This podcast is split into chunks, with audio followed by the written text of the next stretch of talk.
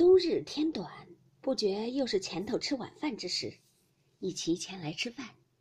因有人回王夫人说：“袭人的哥哥花子方进来说，他母亲病重了，想他女儿，他来求恩典，接袭人家去走走。”王夫人听了，便道：“人家母女一场，岂有不许他去的？”一面就叫了凤姐儿来，告诉了凤姐儿，命卓亮去办理。凤姐儿答应了，回至房中。便命周瑞家的去告诉袭人缘故，又吩咐周瑞家的，再将跟着出门的媳妇儿传一个，你两个人再带两个小丫头子跟了袭人去，外头派四个有年纪跟车的，要一辆大车，你们带着坐；要一辆小车给丫头们坐。周瑞家的答应了，才要去。凤姐又道：“那袭人是个省事儿的，你告诉她说我的话，叫她穿几件颜色好衣裳，大大的包。”一包袱衣裳拿着，包袱也要好好的，手炉也要拿好的。临走时叫他先来，我瞧瞧。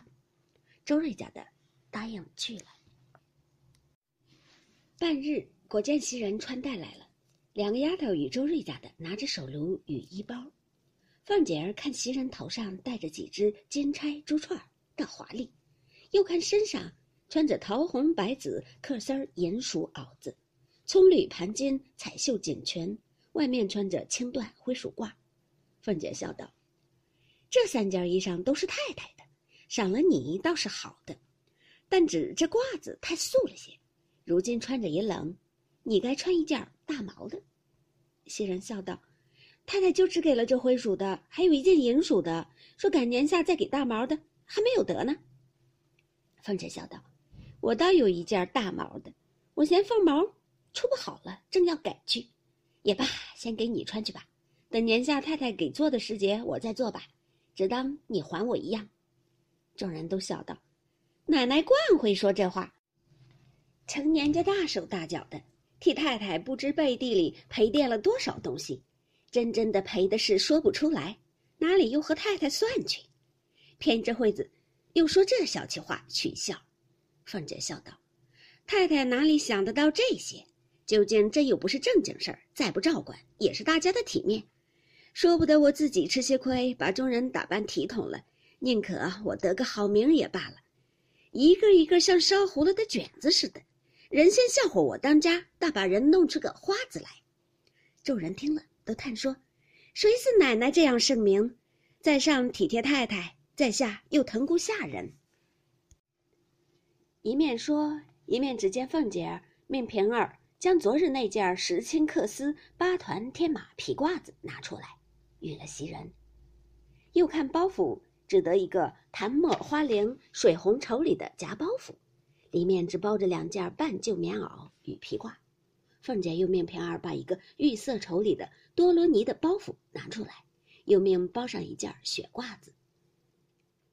平儿走去拿了出来，一件是半旧大红猩猩毡的。一件是大红羽纱的，袭人道：“一件就当不起了。”平儿笑道：“你拿着星星毡的，把这件顺手拿将出来，叫人给邢大姑娘送去。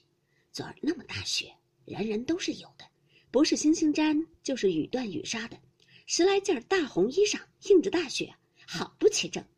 就指他穿着那件旧毡斗篷，越发显得拱肩缩背，好不可怜见的。如今把这件。”给他吧，凤姐笑道：“我的东西，他私自就要给人，我一个还花不够，在天上你提着更好了。”众人笑道：“这都是奶奶素日孝敬太太，疼爱下人。若是奶奶素日是小气的，只以东西为事，不顾下人的，姑娘哪里还敢这样了？”凤姐笑道：“所以知道我的心的，也就是他还知三分罢了。”说着，又嘱咐袭人道。你妈若好了就罢，若不中用了，只管住下，打发人来回我，我再另打发人给你送铺盖去，可别是人家的铺盖和梳头的家伙。又吩咐周瑞家的道：“你们自然也知道这里的规矩的，也不用我嘱咐了。”周瑞家的答应，都知道。我们这去到了那里，总叫他们的人回避。若住下，必是另要一两间内房的。说着，跟了袭人出去，又吩咐预备灯笼。遂坐车往花子芳家来，不在话下。